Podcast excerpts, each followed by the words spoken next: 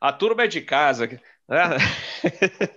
Boa noite, pessoal. Eu estou falando aqui com os convidados que a turma é de casa, então fiquem tranquilos. Se a gente entrar no ar, estamos batendo papo aqui. Muito boa noite, bem-vindos a bordo de mais um episódio do Fly Safe aqui no canal Asa. É prazer em, em, em vê-los, pelo menos aqui no, com os convidados é na telinha e aqui com os nossos assinantes. Eu estou vendo no chat um monte de gente conhecida, Araújo, Giovanni, é, todos aí que costumam é, sempre dar o apoio aqui para o canal Asa. Aqui quem fala, para quem não conhece, Robert Swerling. Estamos chamando muito de Captain Bob. Daqui a pouco vai ser Bob. podcast Bob. tem o, é, como é que é? Uh, tem lá no, no, exterior tem uns, uns podcasts interessantes, é tudo pelo apelido do Captain. Mas aqui, quem não conhece ainda, Robert Swerling falando. Então, nós vamos iniciar o nosso episódio semanal aqui de Segurança de Voo, dando as boas-vindas a nossos é, Convidados iniciais são dois, mas talvez chegue mais um. Então a gente vai ver se ele se conecta, que ele deve estar enrolado, mas está chegando. É, então, comandante Hamilton Camilo Ruas, muito boa noite. Aliás, peraí, vou sair aqui do cantinho, olha, agradecer. Recebi hoje, muito obrigado. Olha o livro, autografado e tudo. Ó. Muito obrigado, comandante Ruas. Boa noite, Robert. Será um prazer aí participar mais uma vez aí do teu programa. Boa noite, Ribas. Prazer boa falar noite, contigo aí mais uma vez. Parabéns aí pelo belo pano de fundo aí. Certo? E, Robert, gostaria muito que você depois me desse o feedback desse livro aí, porque é um livro escrito para tripulante, é, na linguagem de tripulante. Então, acredito que você vai gostar de ler. Mas Legal. eu quero teu feedback, certo? Não, vamos, vamos, eu vou te passar, eu falei pro para o Ruas que a gente tá, está aqui em casa com as crianças, né, porque elas estão sem aulas em virtude aí do, do coronavírus. E então às vezes fica difícil, por incrível que pareça. Eu estou sem voar já há um mês, vou para o segundo mês sem voar, mas às vezes fica difícil gerenciar o nosso tempo. Não sei com vocês, hein? O Danielzão, como eu chamo, o Daniel Rivas, é, falou a mesma coisa. Pô, eu estou aqui no, na outra sala porque meu, meu filho está com uma live ou está transmitindo não sei aonde. então a gente vai gerenciando. Acabei de chegar de Montenegro, que por, in, por incrível que pareça, o dentista do meu filho mais velho lá tá, tá trabalhando. Então eu cheguei agora e então a gente tá do, do jeito que a gente pode, a gente vai gerenciando, não é, Daniel Ribas? Boa noite, Robert. Uma honra, um privilégio estar com vocês aqui de novo, comandante Ruas. É, eu estou com esse pano de fundo justamente que eu estou num buraquinho aqui de casa no, no quarto da bagunça, porque meu escritório está tá sendo utilizado por um filho, o outro está no meu quarto também fazendo um trabalho na internet com os amigos da escola. Então eu vim para um cantinho mais reservado aqui e coloquei esse pano de fundo aí. O comandante Ruas, eu ia falar que eu, eu falei de, de baixar o livro online, mas eu quero um desse de papel assinado também, rapaz, autografado. O meu primeiro, o seu tá autografado, eu quero esse também autografado. Pô. Não, com é. certeza, eu vou é, depois a gente fala em off aí, me passa o teu endereço que eu te mando lá. Não, vai ser, não, eu, vai, ser, vai ser um prazer. Vai ser, a honra é minha. Honra para mim. Prazer então, você já vocês, leu o primeiro ou não? O primeiro há muito tempo, li há muito tempo, quando você deixou na Brapac ainda. É. Olha, daqui a pouco, daqui a pouco vai estar tá, todo mundo querendo já o livro autografado. Tem, tem para todo mundo aí, Comandante Ruas? E, tem, olha, então... eu tenho poucos aqui que eu, e, e, é uma realidade assustadora. A gente, né? dá um jeito. É, não, foi. Imagina o estresse também, hoje em dia, quem está tá voando, o estresse de tudo, né? É, a gente fala é, não só de, de tudo que o aeronauta costuma sofrer na, na parte é, né, da, do corpo, né? Porque a gente tem a pressurização, a gente até já comentou no outro episódio aqui sobre saúde do aeronauta e do, do próprio passageiro, né? é, mas tem a radiação, e agora ainda, né, é, vivendo esse, esse momento de incerteza, e hoje mesmo saiu a notícia que Miami está querendo proibir ou suspender as operações de voos do, do Brasil para lá. Então é sempre aquela, né? Putz, mais uma, né? Então a gente é, é, tá, tá que tá, né? Num momento bem difícil e a gente tem que ter a cabeça muito no lugar para não é, sempre, né? A gente trabalha, quando a gente trabalha, tira tudo, todos os problemas e se entra na, na operação padrão. Mas, de qualquer maneira, é um momento tão difícil, acho que para todos os setores, que tá, tá, é, todos os, todas as pessoas vão ter que colocar muito a cabeça no lugar, centrar no que estão fazendo para não, não cometer erros, não é verdade, Ruas é. e Ribas? É verdade, é verdade. É uma situação inusitada e, mais uma vez, nós da aviação somos os primeiros a receber o impacto das crises, né? Ou é crise econômica, ou é terrorismo, é, sempre que tem uma crise, a aviação é a primeira a sentir o impacto. E nós estamos ali na, na linha de frente, matamos tudo no peito e continuamos em frente. É isso aí. Bom, nós vamos falar do 901 da Air New Zealand, esse DC-1030, é um acidente ocorrido 28 de novembro de 1979. Eu tinha nove aninhos. É, julho de 79 estive é, nos Estados Unidos e eu lembro em Los Angeles, é, que é, o meu aniversário é em julho. Então, qual era a minha diversão? No que, que eu pedia de aniversário? Ir para o aeroporto ver avião. Então, eu estava lá e o que me chamou a atenção justamente eram vários DC-10 da Air New Zealand estacionados. Me chamou essa atenção, essa pintura interessante. Hoje a pintura mudou bastante, mas ela sempre teve essa cor, é, essas cores interessantes, né? E, e o voo, é um voo atípico, né? Um voo é, praticamente um fretamento, um charter, né? É, porque a partir de 77 a Air New Zealand conseguiu autorização para fazer voos panorâmicos em cima da Antártida. Eu, até eu gostaria de fazer, né? E era um voo, imagina, naquela época a passagem aérea já era mais cara e era um voo requintado, com champanhe, com um monte de coisa, então devia ser bastante interessante. E o avião descia 1.500 pés, né? Passando aquelas paisagens deslumbrantes. Não era tão. Acho que talvez se perdia um pouco porque a empresa é, não permitia que se reduzisse a velocidade para dar flap, né? É, de tal maneira, porque eles tinham que ter combustível para o né, retorno, ou reclearance, chegar no reclearance e, e, ter esse combustível, então não era permitido que se reduzisse a, a, a velocidade a ponto de se flapear o, conseguir flapear o avião para não perder, justamente não ter mais arrasto e perder, né, consumir mais combustível. Mas então uh, eles faziam um bom briefing desse voo, né? tanto que essa tripulação recebeu, foi fazer o voo em simulador antes de, né, de, de fazer a operação e fizeram o simulador, tudo certinho. Né? Olha, desce aqui, faz a, a, dessa maneira. Eu vou contar resumidamente o, como aconteceu o, o acidente, depois eu passo para o Daniel e para o Ruas comentarem e trazerem para vocês mais alguns detalhes. Mas aí tudo foi certinho na decolagem, no horário e tal. Quando, é, quando eu estava em voo, é, primeira coisa, começou errado. Tinha uma, um erro de navegação, nos, porque ele tava, é, o sistema do avião estava carregado com uma rota que foi um pouco diferente da, da rota que existia um erro lá, mas ninguém comunicou, é, aparentemente, a tripulação que houve um, um, uma correção na rota que foi inserida né, no, no, no cartão né, de, de memória desse, desse, é, dessa aeronave. Então, é, e aí eles seguiram, a trajetória já era diferente do que eles estavam pensando, né? E aí, quando chegaram na, na hora de descer e fazer o panorâmico, é, eles encontraram o céu encoberto. Então, vocês imaginam, imaginem o, os 200 e poucos passageiros que é, pagaram um voo panorâmico na, sobre a Antártida para você ver as belezas da, da Antártida e de repente chegar e está tudo encoberto.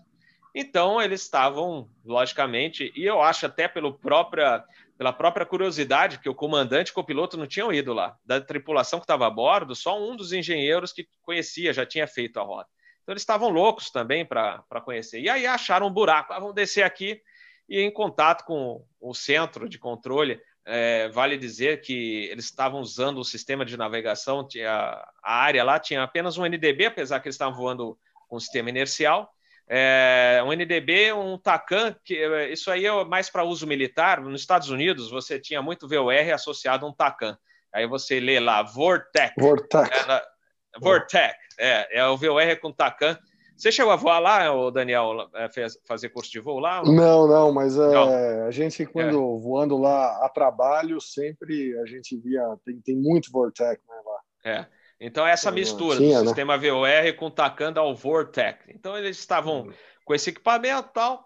E aí acharam um buraco lá na, no meio das nuvens, e aí tinha uma informação do centro de controle que estava uh, atendendo a aeronave, é, que olha, aparentemente abaixo da camada tá, tá bom. Então eles saíram um pouquinho da trajetória é, que eles tinham que seguir, que para ele é, já tinha um erro nessa trajetória, e acharam aquele buraco e pediram autorização para descer.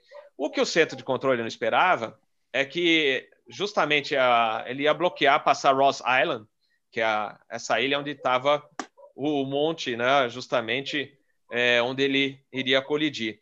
O centro de controle autorizou a descida, mas ele, pelo que foi informado ao é, centro de controle, é, ele, o controlador, pelo que a gente entende, né, a gente lendo a, a transcrição, o relatório final, para o controlador ele falou, ah, ali não tinha imagem do avião em radar, era tudo, acho que inclusive era é, sistema, é um controlador que estava lá na torre da base aérea que estava em contato com eles, era o centro deles.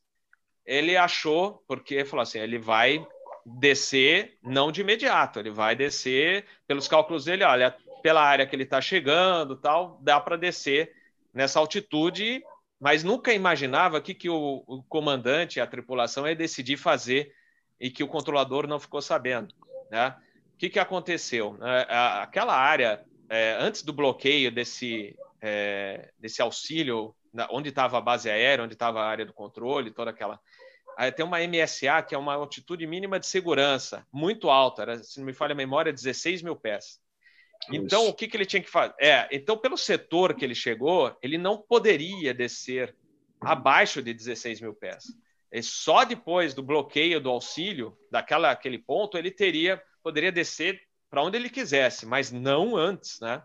E, e aí, só que ele, controlador, ficou sem entender o que estava acontecendo, se era é, se ele estava, né, ia fazer uma, uma órbita, um 360, mas o que aconteceu? pela, até pelo mapa que você encontra no relatório final, você vê que o comandante, eles desceram, furaram a camada, foram descendo para 1.500 pés, e aí furaram a camada e fizeram 360, depois fizeram uma órbita e aí prosseguiram no rumo que eles tinham que seguir. Só que lá a MSA justamente era 16 mil e eles estavam 1.500 pés. Aí eles, e justamente eles começaram a olhar na frente a visibilidade prejudicada, é, e é era a área, eles, disso eles sabiam, eles acreditavam que existia lá o Monte Erebo, né? Erebu, é, que é, não sei como é que é a pronúncia que eles falam é, corretamente, eu falo Erebo. eu, é, e aí eles tinham essa ciência que tinham um, o Monte Erebo, para vocês terem uma ideia, lá na Antártida, é 12, são 12 mil, quase 12.500 pés. E aí, é, então, e eles estavam indo no rumo dele, porque começou, como eles começaram a chegar perto da ilha, a visibilidade começou a ficar prejudicada, estava um pouco de neve, né? Já estava nevando. E aí se tocaram, putz, eu acho que a gente está abaixo demais, vamos subir. Quando eles come começaram a falar sobre o assunto, tocou o GPWS, que é o Ground Proximity Warning System, o alerta é, de colisão com terreno. É, naquela época não era um enhanced. Hoje você tem um sistema é, tão moderno que você tem é, nos cockpits modernos, você tem até o desenho de onde é mais alto, você vê em vermelho onde está mais alto, você vê as é, altitudes, as elevações marcadas. Ó, aqui, a, na realidade, ele mostra, né? Aqui é um ponto mais alto, está tanto. E aqui é um ponto que dá para. Então você consegue é, visualizar isso na tua tela, né? No seu instrumento de bordo. Né?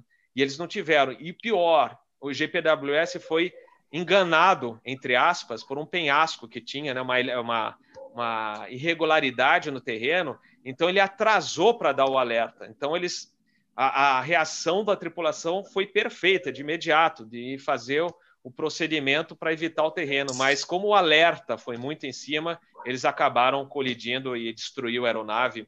É, foi feita a, acho que por volta de 30 ou 40, eles morreram na hora, mas 30 ou 40 é, corpos só foram, só conseguiram ser analisados depois para saberem de quem que era aquele corpo, para vocês terem uma ideia da, da, da, batida, né, da colisão, como foi violenta. Né?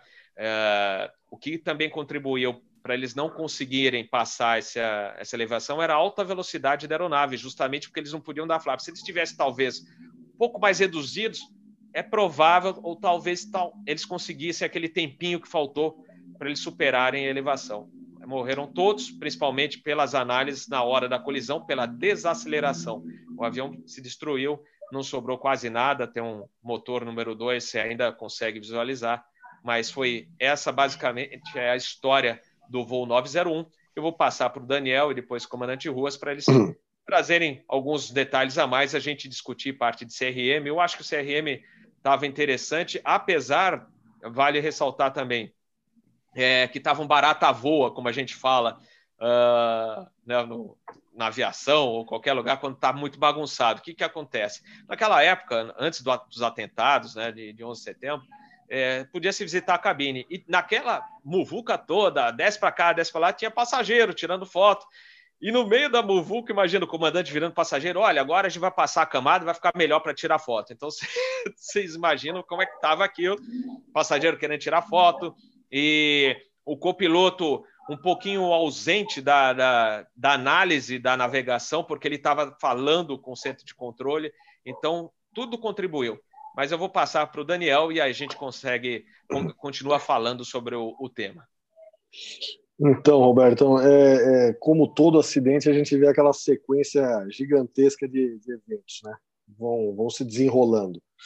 É, você falou do CRM, naquela época, quando você fala, quando você começou a dizer da, da, da característica do voo, da, da, o tipo de voo, um voo é, é, praticamente é, um voo de lazer, né? um voo de, de é, panorâmico, isso por si só já é uma coisa praticamente impensável nos dias de hoje com o custo que a gente tem. A gente teve é até é verdade, é verdade. Um, um, voo científico esses tempos uh, da Latam com 787 para vários cientistas verem um eclipse lá perto da, da Ilha de Páscoa, aquela coisa toda.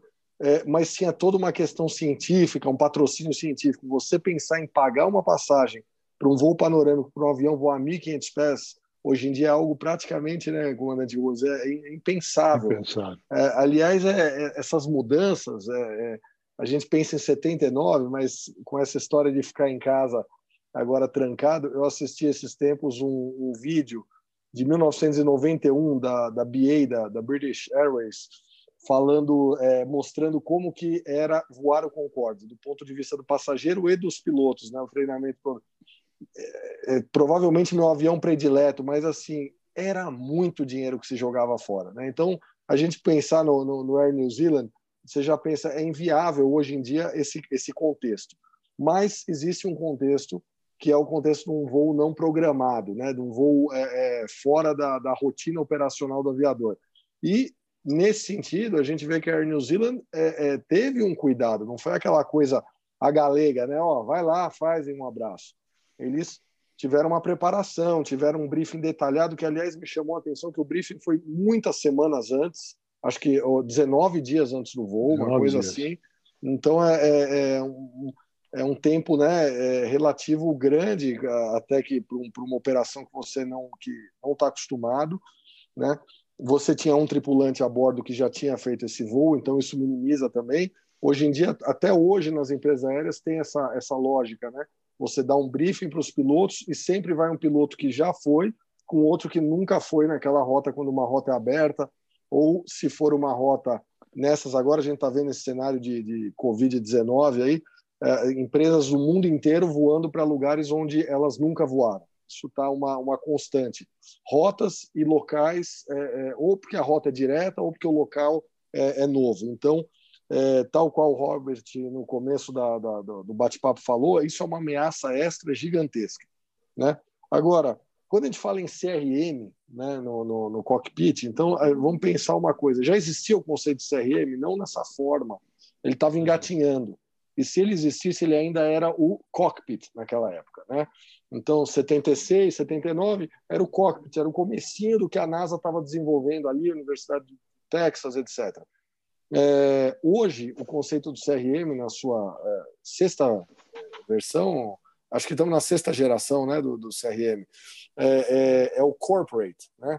Então, é, você vê que, por exemplo, o erro do despacho de voo que colocou o, o, uma, uma navegação passando por um ponto diferente daquele brifado e não avisou os aviadores, é um problema de corporate resource management, né? É o, é o gerenciamento de recursos de corporação. É, houve um problema de comunicação e de, de entrosamento que é, disparou aí um, um processo complicado, né? O Robert comentou também do. É, eu não tive acesso às gravações. O Robert ouviu, não sei se o comandante Ruas escutou também. É ele, ele, a transcrição eu não vi, mas uh, o que eu li do, do relatório final me pareceu que também uma hora que o, o comandante ficou voando na direção, eles voaram na direção norte, quando deveria estar voando na sul, no, indo para justamente o setor dos 16 mil pés de MSA. Né?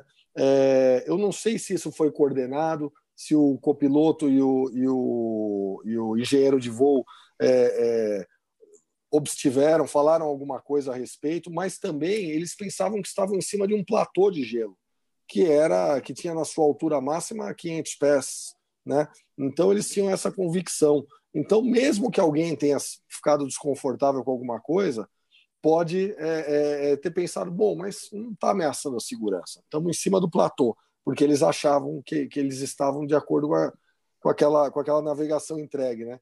E o, o, o finalmente falou do, do, do, é, do, passageiro no cockpit, a gente passou muito por isso. Você vê que hoje a gente tem um conceito que é muito sagrado e caro para nós aviadores, que é o conceito do stereo cockpit, né? o cockpit estéreo. Então, para quem está nos assistindo e não sabe, é, você, dependendo da, da, filosofia da empresa aérea, mas não menos do que 10 mil pés em relação ao nível do campo, algumas usam até em relação ao nível do mar, mas geralmente ao nível do campo de onde você está decolando para onde vai pousar, é, você encerra todo e qualquer é, é, contato ou comunicação que não seja absolutamente essencial ao voo naquele momento. Então, o comissário só vai falar com você se for emergência, é, você não vai fazer atividades outras que não seja voar avião, falar com controle de tráfego aéreo. Algumas empresas aéreas adotam isso, inclusive, do momento em que se inicia a descida. Né? É, é um pouco longo o período, mas é, muitas, é, algumas fazem isso que eu, que eu conheço. Então, é, é, tudo isso ainda estava engatinhando. Ainda tinha muito essa coisa gostosa da aviação, da gente levar a gente na cabine e bater papo, mas havia também uma complacência muito maior do que há hoje em dia. Né? Então, a complacência, ela já que é um, um fator é, fundamental do, do, do, da questão do fator humano nos acidentes, ela pode ser vista já no, no, no, no despacho de voo que não conseguiu é, transmitir a informação correta para os pilotos, os pilotos deixando em baixa altitude um, um, um passageiro no cockpit, alguém que, que, que não, não se sentiu confortável com aquela proa e não falou, não sei se, se houve algum comentário, mas o próprio comandante não fazer exatamente o que tinha sido estudado, ele achou aquele buraco, voou numa proa um pouco diferente, né? Então tem uma série de coisas aí que a gente aprendeu e está ainda se lembrando com esse acidente. Né? É, perfeito. Tanto que eu falei, acho que foi em off ainda, a gente estava fora do ar, é, que pelo relatório é, final, você não entende muito. Falei, não entendi essa, essa colocação que está escrito, é, essa mudança de rumo, mas por quanto tempo? Ele não fala. Eu fui uhum. é, decifrar o que, que o avião tinha feito pelo desenho do relatório final da trajetória do avião. Eu falei, ah, então tá aí.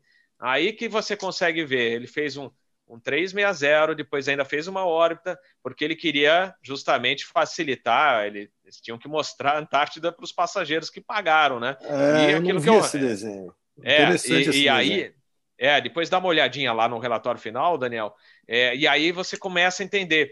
E pelo que eu entendo, né, isso está isso tá realmente bem apresentado no relatório, fala assim que o controlador não soube, não foi informado que ele faria essa mudança de trajetória. Então, no cálculo da. Bom, se ele estava nivelado alto, até ele descer, vai levar um tempo e vai passar essa área é, que é mais montanhosa, onde é MSA 16 mil, até ele chegar, vai passar ainda sem problemas. Mas aí ele começou essa mudança toda de trajetória, sendo informado, né? Tinha informação que estava visual abaixo da, da camada, e aí justamente toda essa manobra dele é que culminou no, no acidente não se respeitando o MSA. E Ruas, você, eh, o que, que você acha dessa. Eh, interessante, é um, é um é acidente interessante. bastante interessante. É, eu acho que a gente sempre tem que ter muito cuidado, ser bastante minucioso em analisar algo que aconteceu há tanto tempo, né? mais de 40 anos, e lembrar um pouquinho como é que eram as coisas naquela época. Na época, voo panorâmico, por exemplo, era absolutamente normal. Recife, você a 30 milhas do campo, você estava já a 1.500 pés, com o controlador te dando o nome das praias, você sobrevoando a linha do litoral e você fazendo um speech para os passageiros. Praia tal, aqui é outra praia. Chegada a v, VOR, né, comandante? Chegada a VOR, não era isso? VOR.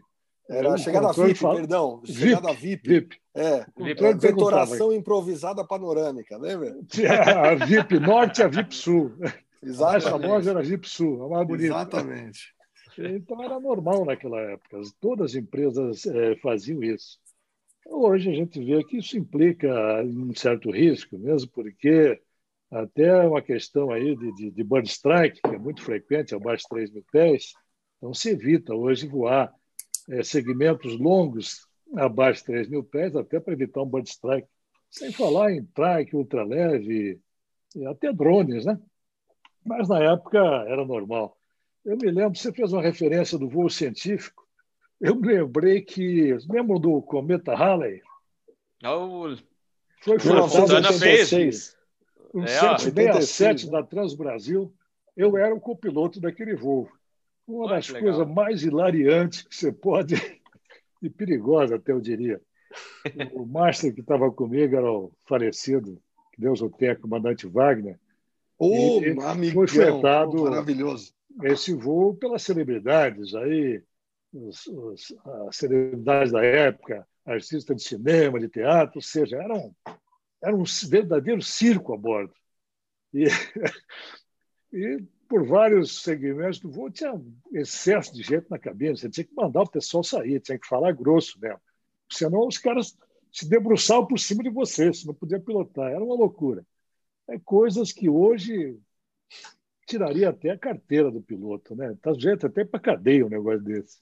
Depois de 11 de setembro, e com muitas ocorrências e acidentes, hoje uma visita na cabine é extremamente restrita praticamente para tripulantes. Né? Mas é aquele negócio, na época era algo, era algo normal. Em Iguaçu, por exemplo, você decolava, fazia um panorâmico a baixa altura sobre as cataratas. Hoje é proibido. Mas esse aí era um, mais um desses voos diferentes, digamos assim e que muita coisa deu errado. Em primeiro lugar, a meteorologia, que não estava de acordo com o que eles esperassem, se tivesse visual, jamais teria acontecido o acidente, porque eles teriam é, enxergado o obstáculo. Mas o fator predominante, que acabou sendo depois, é, na justiça, revelado, foi atribuir-se a culpa à Air New Zealand e não aos pilotos, justamente uhum. pela alteração da rota, que mudou o ponto que eles pensavam para 43 quilômetros de diferença para o lado, o, o, o, anterior, não me recordo bem, se não me engano, anterior, e isso induziu eles a estarem é, no local que eles não estavam. Então, embora o, a, ANAC da, é, da Nova Zelândia tenha culpado, digamos assim, entre aspas, os pilotos, na justiça depois a Air New Zealand foi culpada pelo acidente por ter modificado a rota e não ter informado aos tripulantes. Então, esse foi o ponto é, crucial. Você voar. Aliás, essa parte de, de, de coordenadas, é, naquela época os equipamentos não eram muito amigáveis. Né? Você inserir uma rota longa de um voo internacional por coordenadas, ou no inercial, ou no Lourão, qualquer outro equipamento, era algo extremamente enfadonho e cansativo. Inclusive, aquele acidente da Korean Air, que foi abatida lá pelo caça russo, lá na, na, no hemisfério norte, na, na Ásia, atribui-se a um erro de plotagem. Pode ter sido também um erro de plotagem, justamente pela tripulação da Coreia, que acabou desviando e adentrando no espaço aéreo russo. São, são fatores suposições. Então, tudo conspirava naquela época para tornar a aviação mais difícil, mais insegura.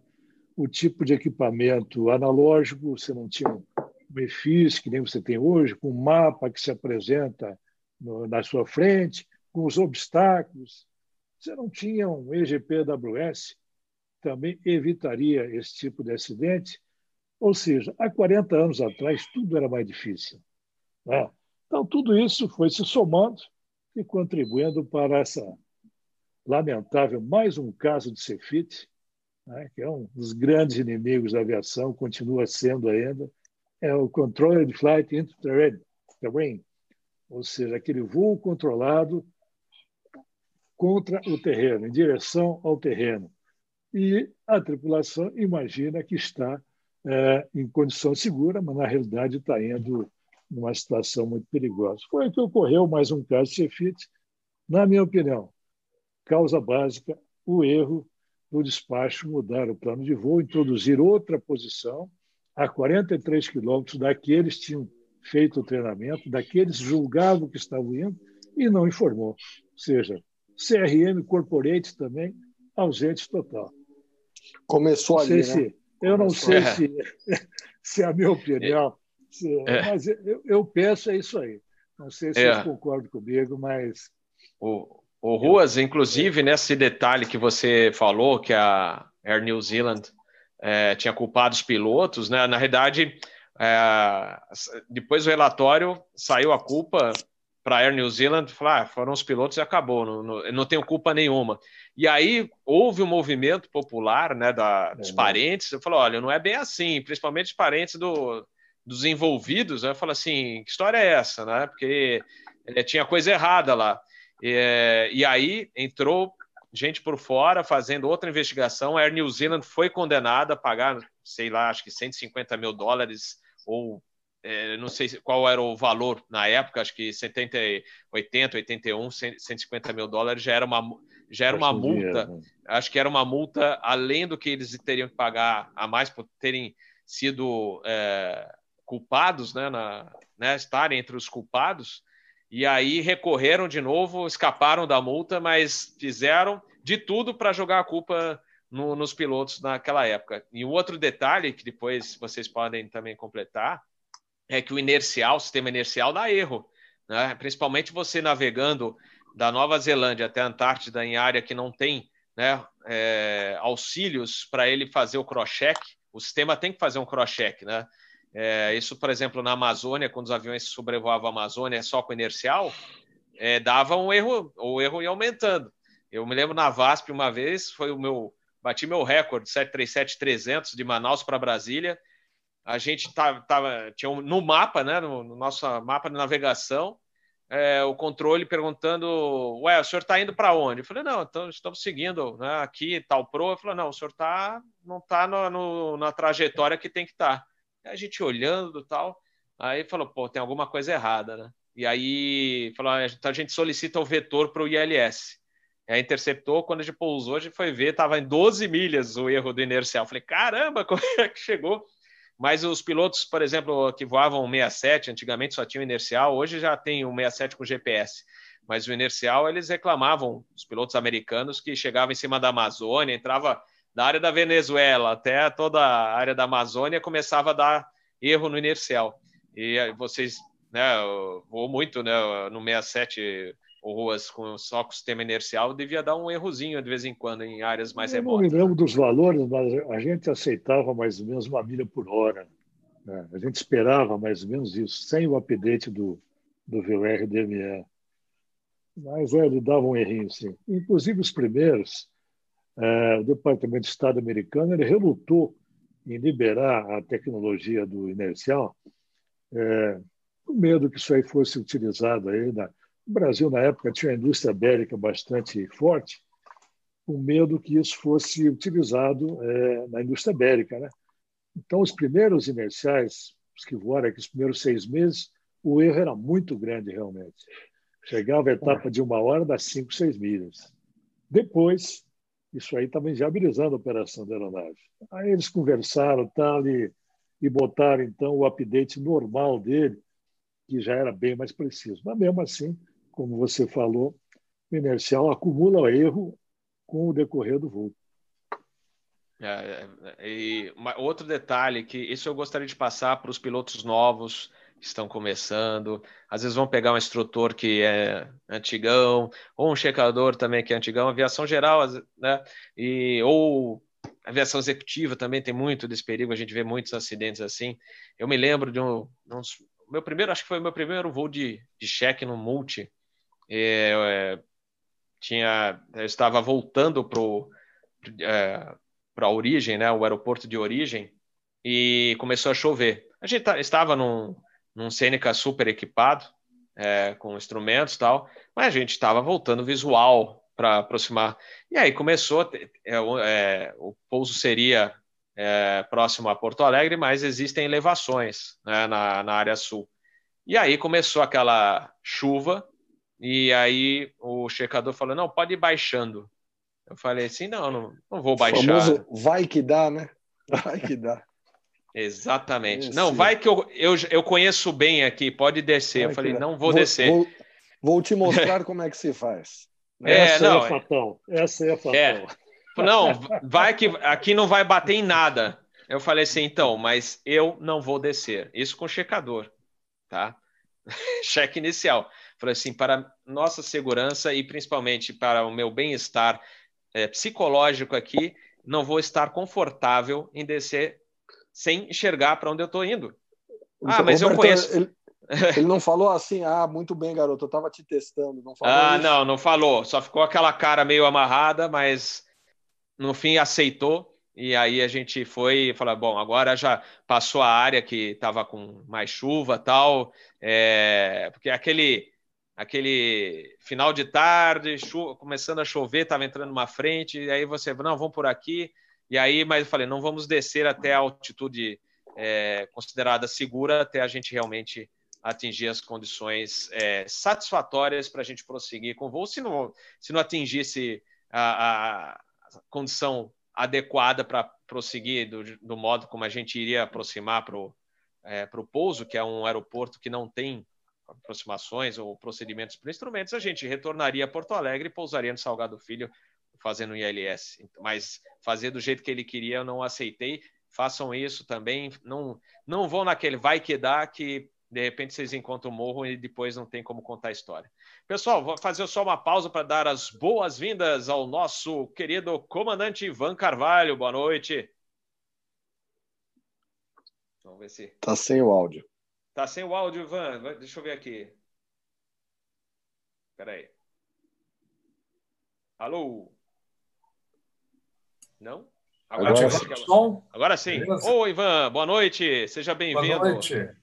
Ruas, grande pessoal, desculpe aí a meu, meu atraso, mas foi pego aqui. A gente de quarentena trabalhando em casa sempre tem tempo extra, né? e fui pego para uma reunião agora que me, me estendeu o tempo, peço desculpa, mas peguei uma parte do Ruas falando realmente um acidente emblemático, né? alguns pontos de pequenos pontos que trouxeram a uma série de interpretações errôneas que levaram a um Cefit, né? Um, uma aeronave, inclusive, se eu não me engano, tem até um vídeo que faz uma reprodução disso na, naqueles acidentes, né, que a gente tem, eu acho que do National, mas uh, realmente foi bem emblemático isso aí. Agora, é interessante, né? É um, um acidente diferente do ponto de vista de estudo, né? Pela, pelo tipo de voo, né? Você imagina, imaginar nos dias atuais, como o Daniel falou e o Ruas também, né? Você não, não consegue imaginar hoje você saindo com DC-10 da Nova Zelândia indo até a Antártida para baixar 1.500 pés para fazer voo panorâmico. Né? É, um troço completamente fora do normal. E apesar da empresa ter tomado alguns cuidados, como um briefing antecipado para a tripulação e tudo, você vê que os pequenos detalhes que foram se somando nisso, né, ah, as diferenças de proa, uma série de coisas que aconteceram, acabaram dando num acidente terrível com um avião totalmente operacional, né? E eu me lembro até que quando eu vi esse vídeo, os passageiros foram todos pegos de surpresa. Os passageiros ficavam olhando. Ah, agora do lado direito vocês podem ver isso, do lado esquerdo. Então foi um, foi uma realmente uma, uma catástrofe, é, uma coisa que ninguém imaginava poderia acontecer. E eu vi quando o Ruas falou, realmente o inercial, ele, eu me lembro que quando eu voei DC-10, eu voei DC-10 de copiloto, a gente tinha aquela preocupação antes de cruzar o Grande Lago de fazer passar ali por Mossoró, por Fortaleza e em cima do VOR a gente fazer os updates, né? Para a gente poder chegar lá do outro lado do Grande Lago com o mínimo de, de, de diferença do, do de, de pro para o inercial. Então, e, e, uma área extremamente inóspita, né, onde eles estavam, né? Então, realmente um voo especial, um voo que os pilotos não tinham, não estavam acostumados, não era um, um voo de rota normal. Então, é, eu sempre digo que esses voos a gente precisa ter muito cuidado, nosso alerta situacional tem que estar muito alto. Um voo, às vezes, ferry, eu acho que ele, às vezes, induz mais é, riscos do que um voo normal de linha, que a gente está acostumado a fazer, né? Ou às vezes um voo até de avaliação operacional do avião depois de um, de um serviço de manutenção, é, a gente tem que redobrar os cuidados. É, na sua época de Varg, vocês chegaram, porque o Ruas falou daquele voo do Cometa Halley, lembra? É, que a Transbrasil fez no 67. Eu lembro, viu, Ruas? Eu lembro quando foi anunciado, divulgado esse voo. É, acho que não sei se foi o Panda Bet quem falou que até na sala de espera fizeram uma coisa especial com champanhe, piano, essas coisas e, e aí depois saíram. É, Olha, aí, não, eu vou contar, eu vou contar para você um segredo que ninguém contou até hoje. Ninguém viu coisa nenhuma, viu? é isso que eu ia dizer. Eu voava. Ô, Ruas, eu voava nessa época. No máximo, uma coisinha muito de lenda mal 90% dos passageiros não viu coisa nenhuma. Eu juro Agora você... beberam bem, viu? Então, devem ter visto o cometa dentro do avião, né? Quando... depois de, depois de uma champanhe a mais, já viram tudo lá. Ah, o cara vê vários cometas, não só. vários, vários. Mas na, o, o, que eu recordo na época de Vargas eram os rasantes, né, Ivan? É, tem um, um, um, grande. Teve um evento em Jacarepaguá que eu, eu, eu estava no chão. Eu acho que foi uma coisa assim. Eu acho que nós não vamos ter isso de novo, porque foi uma festa, se eu não me engano, na Semana da Asa, ou Dia do Aviador, uma coisa assim, né? Bem próximo ali outubro. Que nós tivemos rasante de, das empresas aéreas, né? Se eu não me engano, VASP, Varig é, e tivemos um, a passagem do Concorde. Concorde. 77. Filme, semana passada. Fantástico. É, 77, é. Isso. Concorde, é.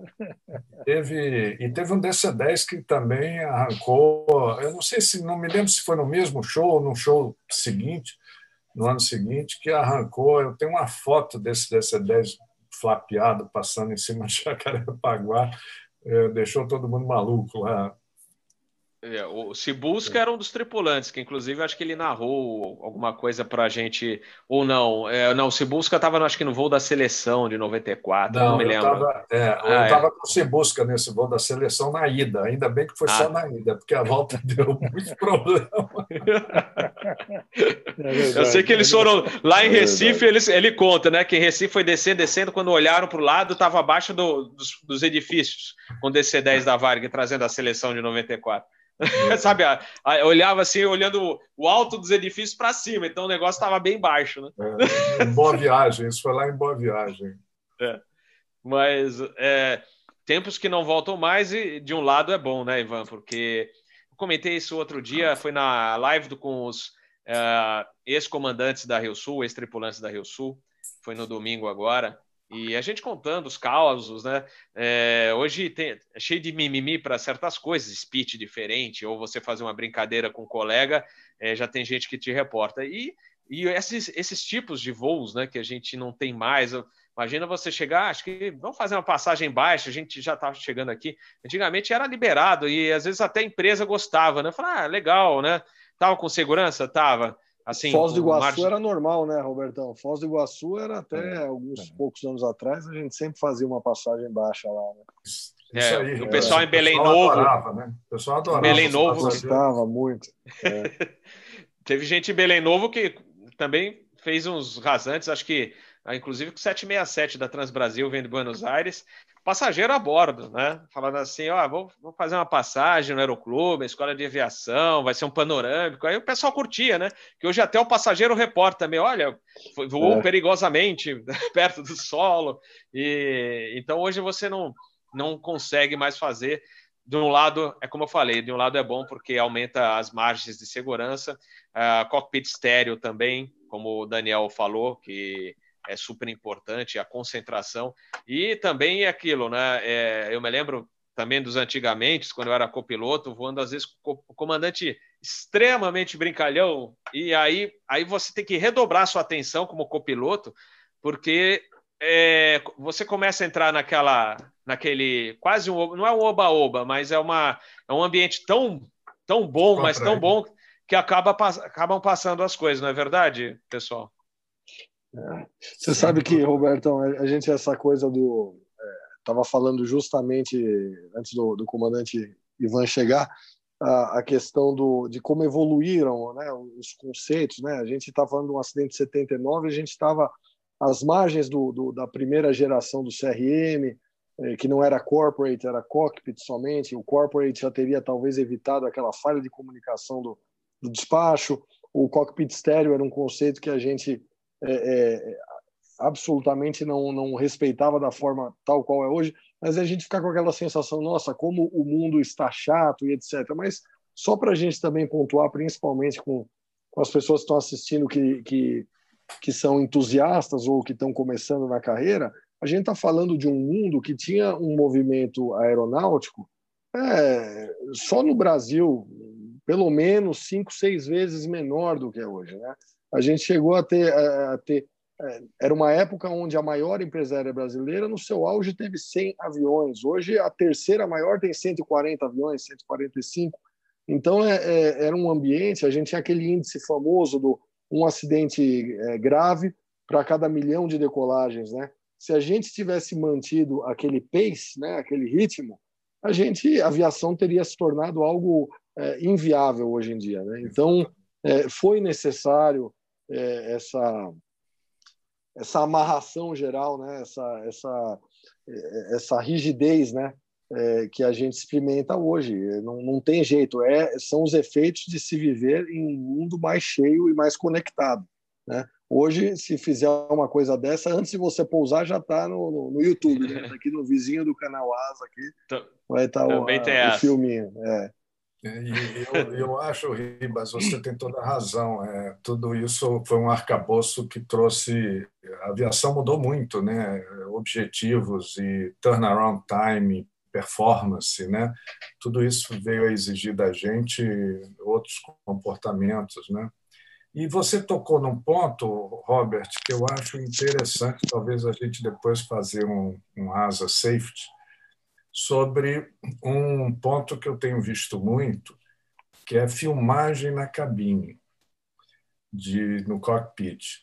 Eu me lembro que, alguns anos atrás, eu participei, na época, de um grupo que fez, eh, digamos, um estudo para defender a colocação das câmeras no cockpit. Vocês lembram disso, quando vieram aquelas primeiras câmeras depois de dois, do, do 11 de setembro, né?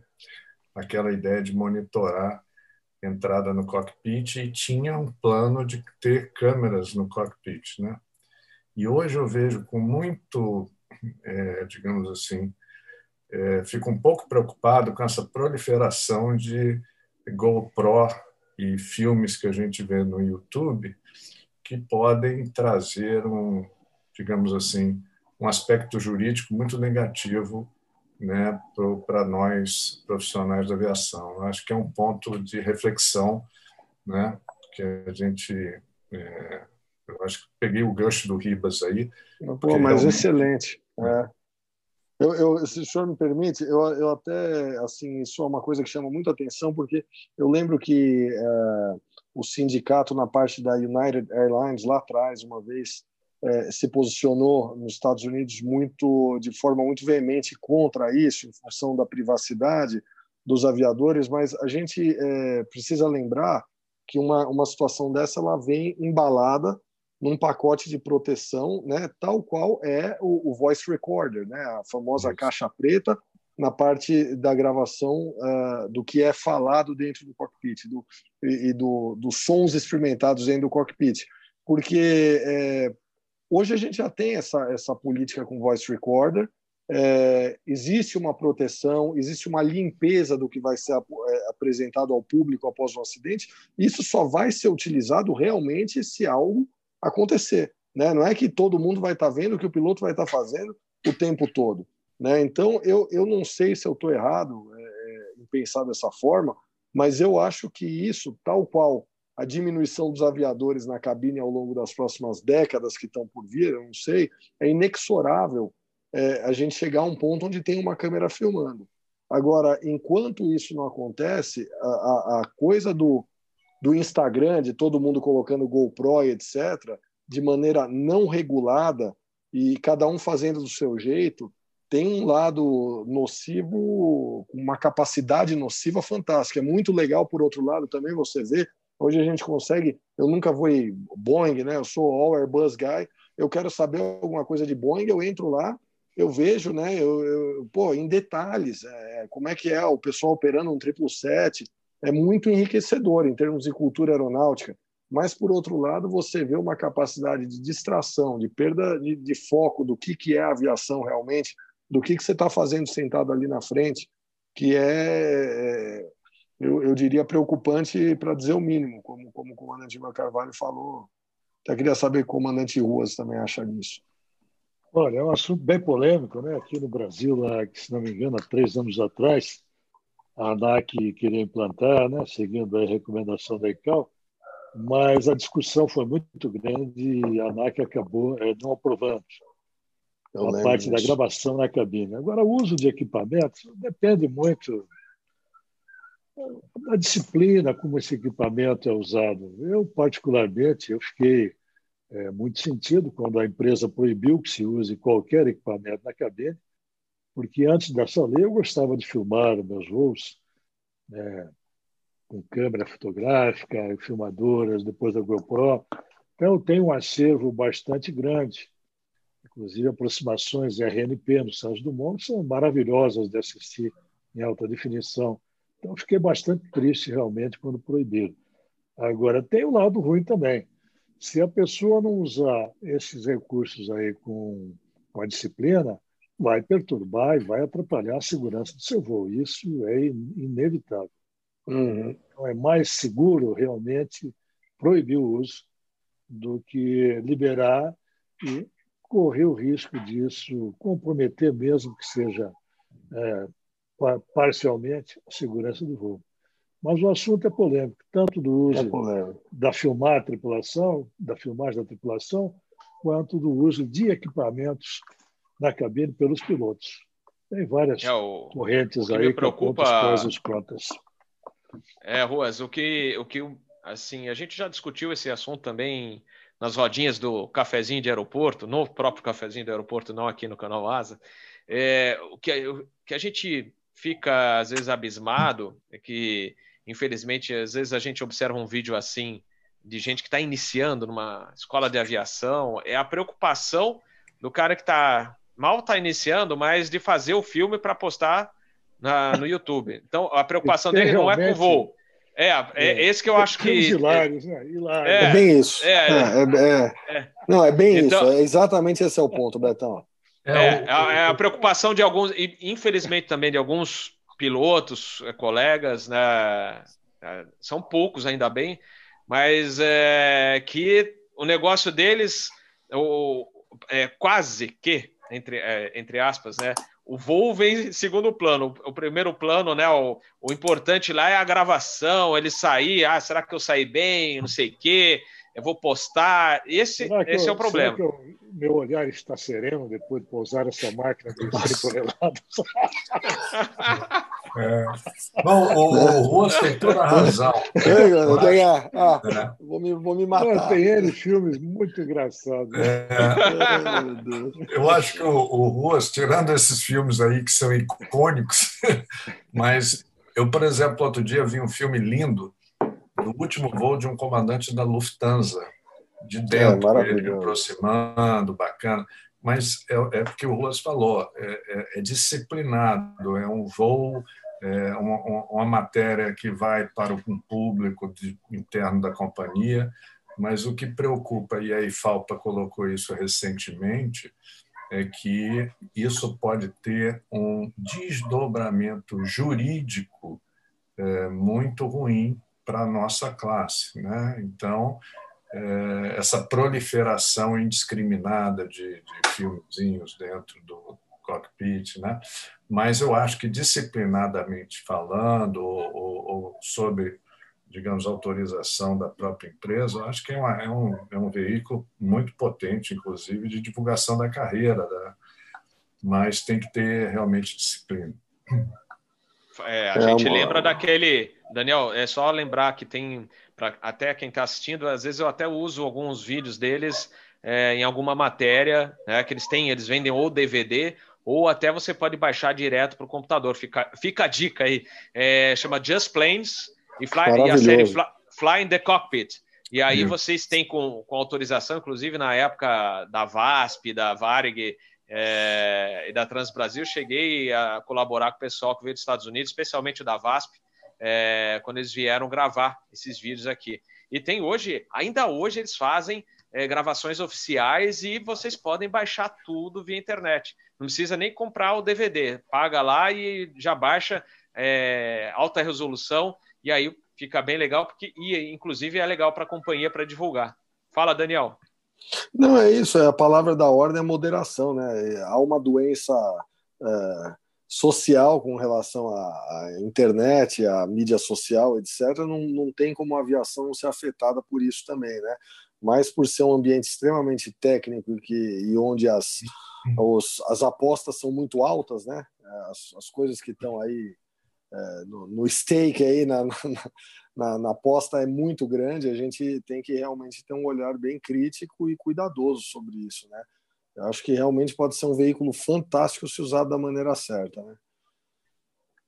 Certamente. É e, pessoal, WhatsApp, pelo amor, né?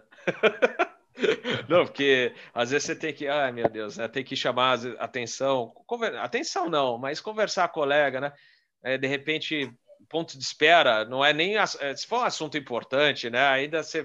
Pô, meu hum. pai tá. Né, vai, mas o, uh, de repente. Mesmo assim, né? Mesmo assim, não dá, né? Aí você, você olha para o lado, tá lá. Eu falei, ô, oh, meu. Mas, ajuda, é... né? Ajuda a gente, vai. Me ajuda a te ajudar. me ajuda aí, de me ajuda aí. Me ajuda aí. O dia tá é tão é bem bonito, isso, Daniel. Né? O dia tá bonito, não vamos né, se estressar é. à toa. Vamos. Então, pessoal, você entra no voo, né? É, então, não, cuidado com essas coisas e, e os artistas aí. Queria ver, eu estou tentando ler quem aqui falou, o piloto, piloto artista postaram aqui na, no, no chat. Tem vários. Aproveita... Alguns, tem alguns Apro... é, aproveitar dar boa noite para um monte de gente aqui. O Júnior, é, ele é MX, tem o Renato Pérez, o tiozão está nos acompanhando, grande Rafael Grande Santos, tiozão. Giorgio. O, o Michael também lembrou do 727 da Variguelog lá em Sorocaba, é também fenomenal. Esse tá grava... tem vídeo no YouTube. Acho que inclusive eu usei num vídeo sobre a Varig, usei lá no finalzinho do vídeo, aquele sobre a Varig, tem o eu coloquei um trecho desse do 727 lá em Sorocaba. Tem o Embacaxeri da Rio Sul, tem vários. É. Pessoal, é, já estamos chegando a uma hora aí de, de live. Eu vou para a rodada final e queria agradecer. Eu falei nome de vários aqui dos nossos assinantes, mas uh, o abraço se estende a todos aqui, Romanini e tantos outros aí que o Mariberto que sempre acompanha a gente. Então, Sintam-se todos abraçados. Mas eu vou então para a nossa rodada final do nosso episódio hoje. Vocês veem que tem muito assunto para a gente debater aí de segurança. E o que o Ivan Carvalho levantou é um ótimo debate aí para até para chamar mais gente aí, inclusive das autoridades, para a gente discutir, né, o assunto. Eu, como o Ruas falou, né, é, é que infelizmente tem gente que não sabe usar, né, acaba usando de maneira errada, como eu falei, a parte de, de vídeos é, e acaba esquecendo um pouco do voo e só presta atenção no vídeo. Então, esse que também complica a situação e acaba levando até. Já aconteceram vários acidentes na aviação geral, especialmente nos Estados Unidos, hein? Por causa de gente fazendo selfie, etc., esquecendo de voar e o avião perdendo o controle do avião e o avião caiu. Daniel Ribas, contigo a nossa. Ah, um, um prazer estar estar com vocês de novo, mais uma vez. Eu, eu, eu sei que eu já estou ficando chato quando eu bato nessa tecla, mas é, é, é, um privilégio muito grande a gente poder aprender com o erro alheio, né? o erro de colegas.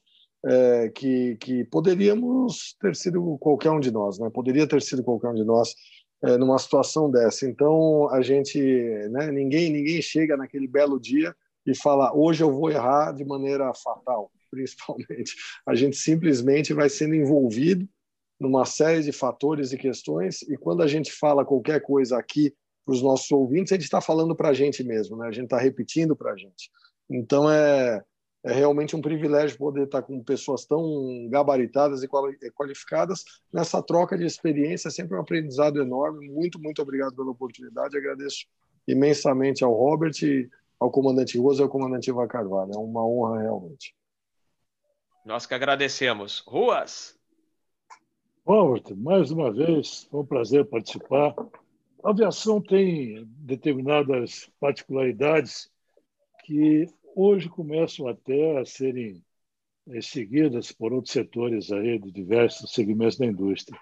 Uma delas é o CRM. O CRM hoje já está sendo empregado na medicina, na indústria petrolífera e vários outros setores. Ou seja, é conversando e analisando as falhas que se evita que elas ocorram novamente.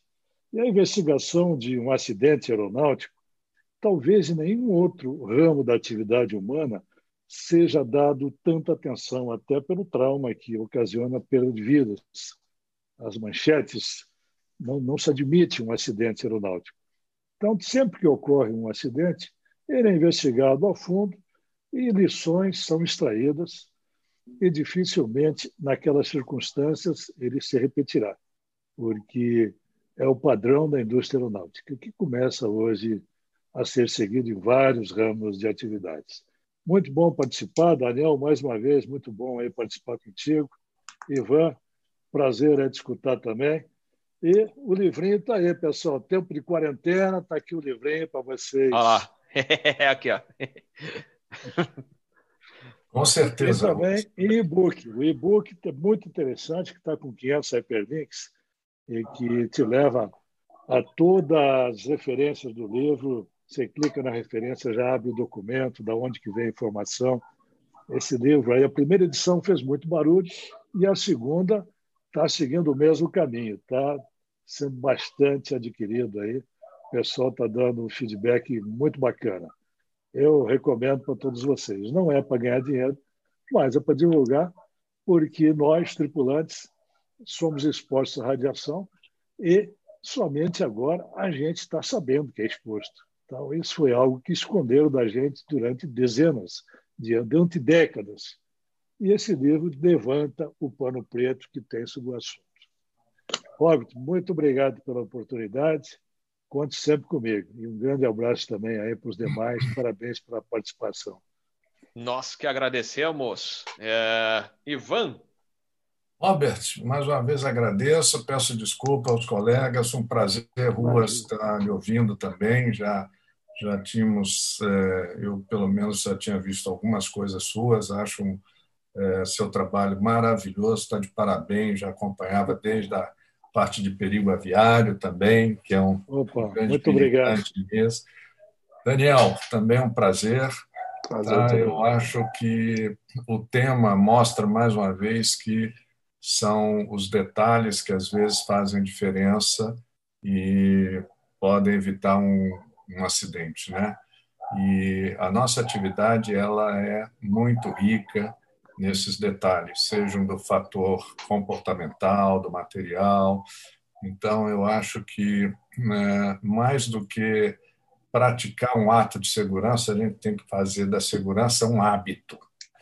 É, então, eu acho que fica essa mensagem para todos os nossos colegas que estão nos ouvindo aí, entusiastas do canal. Vamos fazer da segurança um hábito, uma coisa que a gente faz habitualmente, tá? Beleza? Nossa, perfeito, Ivan. Essa é Excelente. sua é, é, frase final aí da, nessa rodada final aqui do, do, do, episódio de hoje. Eu acho que fechou com chave de ouro. Muito bom. Muito bom. É, façam da segurança o hábito desde o início, pessoal, desde o início. Começa no, na escola de aviação, no PP. Na realidade, você tem que trazer segurança já desde casa, né? Você sempre. Em casa, no carro. Exatamente. Então, é, é e, é, e, a gente acaba trazendo isso, porque a gente que voa, né, é, sempre está pensando lá na frente, né? Então, até com os filhos, você começa a pensar com maior né, é, grau de segurança. Né? Então, não, não faça isso porque você já está vendo o que pode acontecer depois. E é isso que vocês têm que levar para o cockpit. Não, não se arrisquem, aquilo que eu falei. Não, não vão naquele assim, vai que dá. Não, não é. façam isso. Né? Então, MSA, respeitem. Né? MDA, respeitem. Né? Tudo, tudo que tiver que ser respeitado, SOP, né? os, os, os procedimentos operacionais da, né, do, da aeronave, a da empresa, sempre procurem ser corretos e não aceitem é, qualquer coisa aí, ainda mais né, em tempos de crise, com medo de perder emprego. Pensem primeiro na vida de vocês, tá? É, agradecer, então, mais uma vez os nossos queridos ilustres convidados, os nossos assinantes. Eu vou falar mais alguns aqui que é, queria agradecer também o Fernando de Miranda, e também o Jonas Júnior, que sempre acompanha a gente aqui, o Alexandro Miranda, é grande Alexandro. Pessoal, muito obrigado. Não esqueçam de compartilhar esse vídeo, deixar o seu like ou seu dislike e também quem não for inscrito aí, ó, embaixo da tela tem um símbolo do canal. Clica lá que você vai conseguir se inscrever rapidinho no canal. E, e, não vai ser cobrado, porque tem gente que, ah, eu não vou me inscrever, porque de repente vai vir uma conta, não vai ser cobrado, não, é de graça, tá? Pessoal, muito boa noite, obrigado, e a gente se vê numa próxima transmissão. Deixa eu já voltar, porque ó, eu já estou em outra tela aqui e eu não vou conseguir encerrar agora sim. boa noite a todos. Vamos ver, amanhã Amanhã vou ver se eu consigo trazer um asa letter, mas eu vou pensar aqui. É que também tem as atividades das crianças, mas se der, eu trago alguma coisa diferente para vocês. Boa noite, pessoal. Valeu! É...